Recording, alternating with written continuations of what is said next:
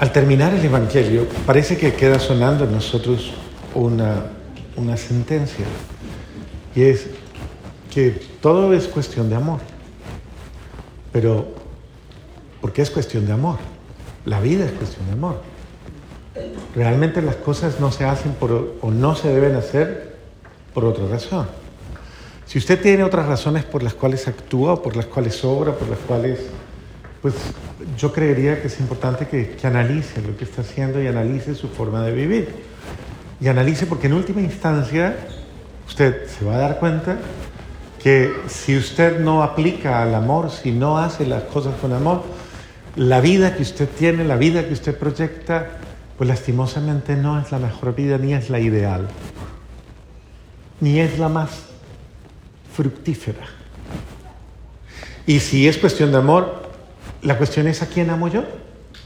El Señor le pregunta claramente, ¿usted a quién le sirve? O sea, ¿a quién, a quién ama? Porque no se puede servir a dos señores. O me amas a mí o amas tus intereses o amas tus, tu ego, tu yo, tu, lo que a ti te interesa. Y lo malo de esta situación es que uno no puede vivir con un corazón dividido. O sea, usted, o sea, nadie engaña a nadie. El que le quiere, le quiere y se le nota. ¿O no? No vaya a mirar para el lado ahorita porque es muy evidente la cosa. Pero ¿será que se le nota? No, que no mire para el lado, hombre, que no mire.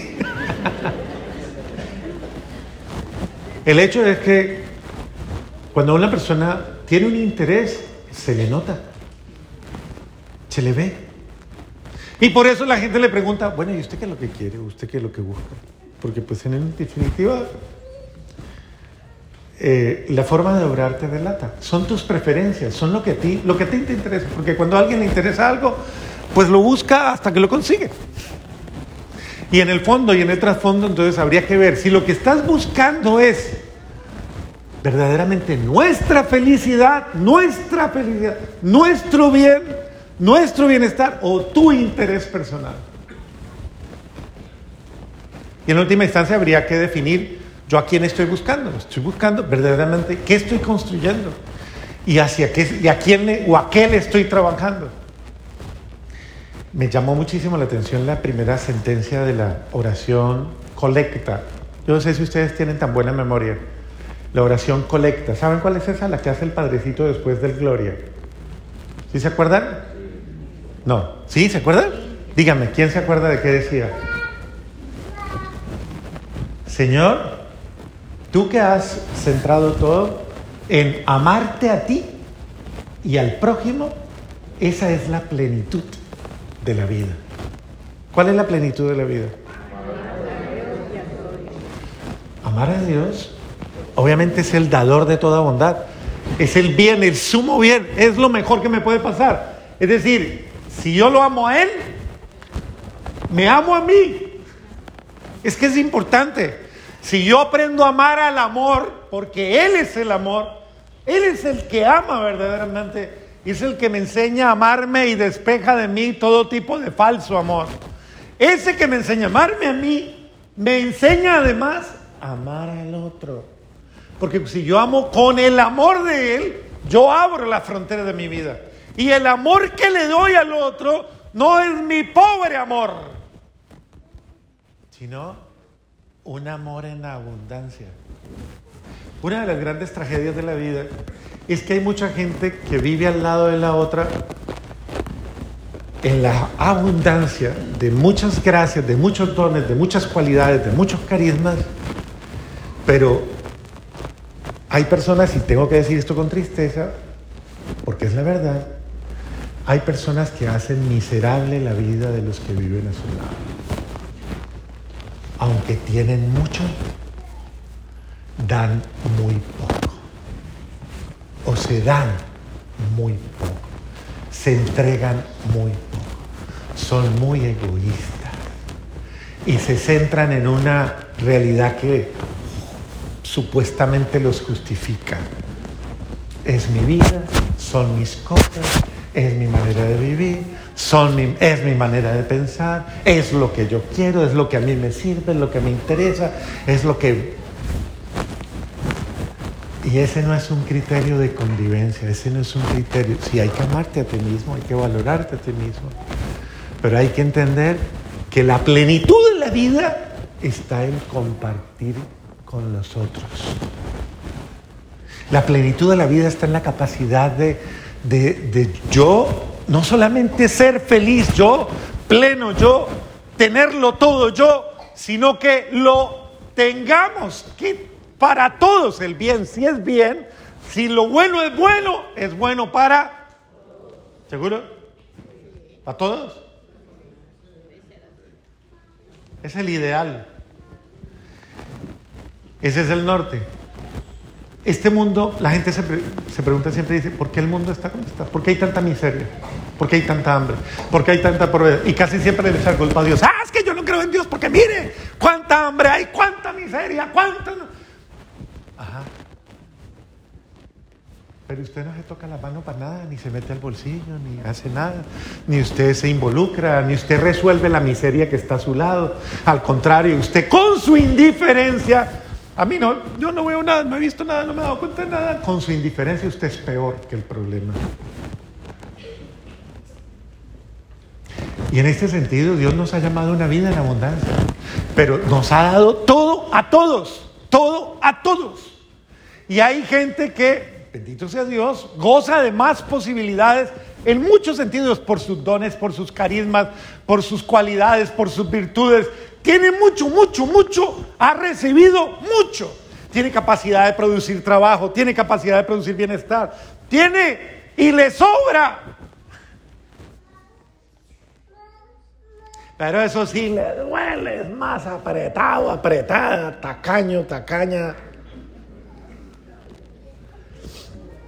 O solamente lo usa para lo que le conviene y para lo que le cae bien y para lo que le gusta y para lo que le sirve y no más pero no tiene en su corazón esa mentalidad de ser generosos. La generosidad y la bondad. Si Dios es bueno conmigo, ¿por qué yo no soy bueno con los demás? Porque yo no soy generoso con los demás. Finalmente, y, ténganlo en claro, finalmente todo lo que usted acumula, ¿quién lo va a disfrutar? Dígame. No. La nuera suya que le cae mal el yerno ese infeliz que usted no quiere ni ver, la familia de su mujer que usted dice, esos infelices, ojalá nunca, esos van a comerse todo lo que usted... Ah, ahora voy a vender todo, padre, y no le voy a dar nada a ellos. Ajá, bendito sea Dios.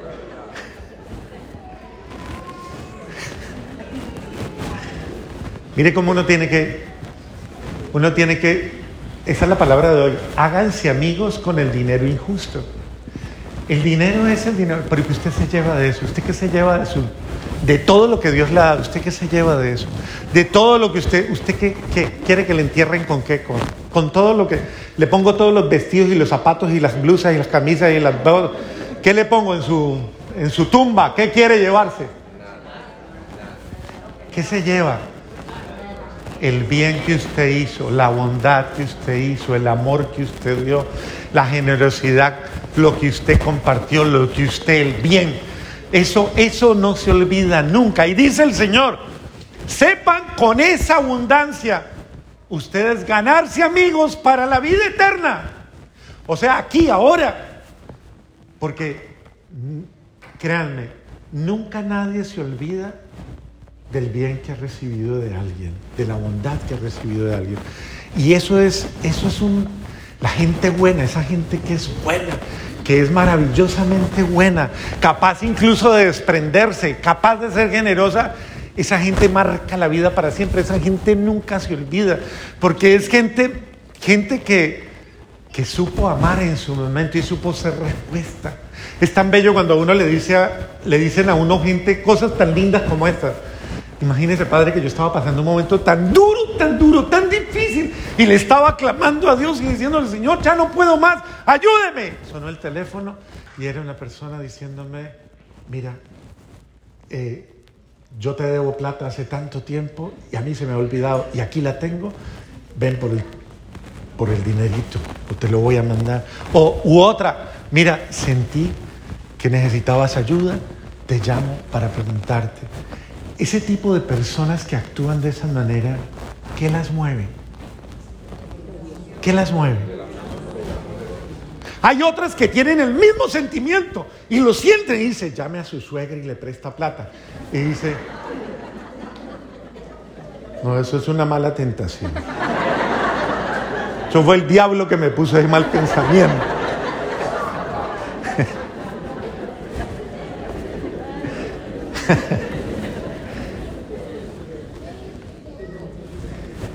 Entonces, mire, es sepa administrar los bienes de Dios.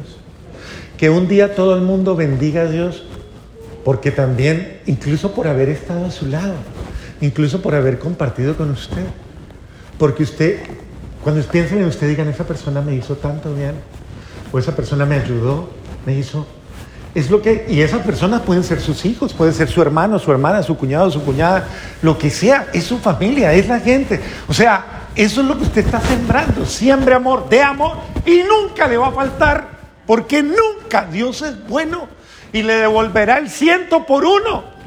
Es una forma de invertir, invierta bien.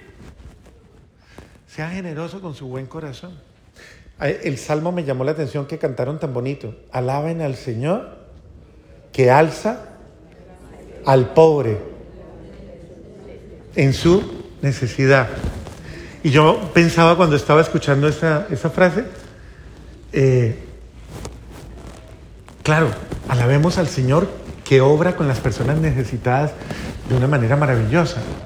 Pero realmente a través de quién obra el Señor para que haya esa alabanza, como esa gratitud, a través de quién actúa el Señor ¿Se les aparece? ¿Se les, ¿Es que se les aparece o qué a los pobres? ¿Cómo lo hace? ¿Perdón? ¿A través de quién? A través suyo. A través suyo. Porque usted es capaz de responder a ese clamor de un Dios que le está diciendo a través de esa persona, ayúdame. Y puede que esa persona que está clamándole está muy cerca de usted. Es la familia de verdad de su mujer, a que a usted le cae mal. Pero, pero, pero necesitan. ¿No ve que a su marido le toca mandarle a escondidas a la familia de él porque quién se aguanta la tatacoa si se llega a dar cuenta que yo le mando plata?